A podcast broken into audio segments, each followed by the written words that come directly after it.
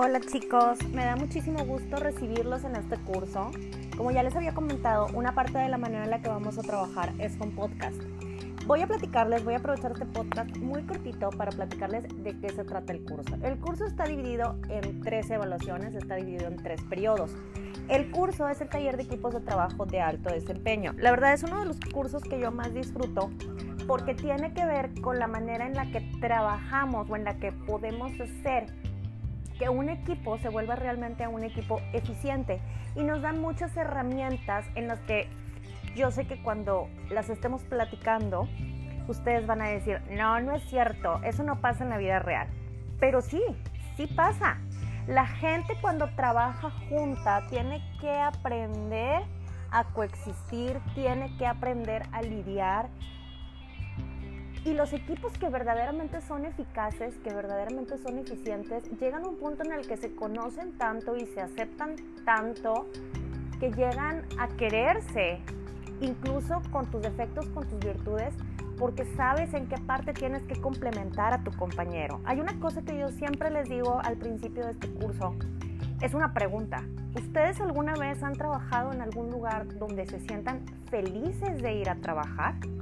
Una de las máximas en la administración, en la administración con enfoque humanista, dicta que trabajadores felices son trabajadores más productivos. Y yo soy una fiel creyente de esta teoría.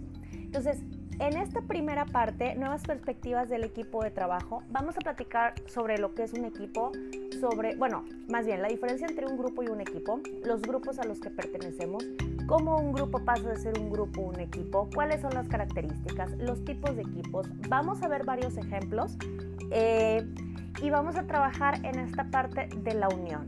Les aviso, yo regularmente voy muy adelantada porque en esta parte o en este taller, como en varios talleres que han llevado, no hay exámenes, lo que hay son evaluaciones.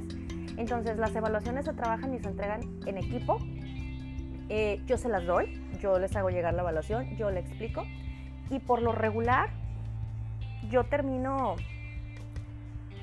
de 7 a 10 días antes de, lo que, de que empiezan los exámenes y en esa fecha pido evaluación.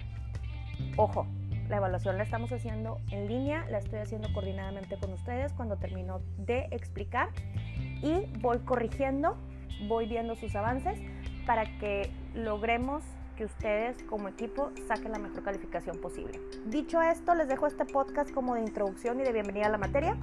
Concluyo este podcast y empiezo ya entrando en materia con nuevas perspectivas del equipo de trabajo. Los veo en el siguiente podcast. Gracias.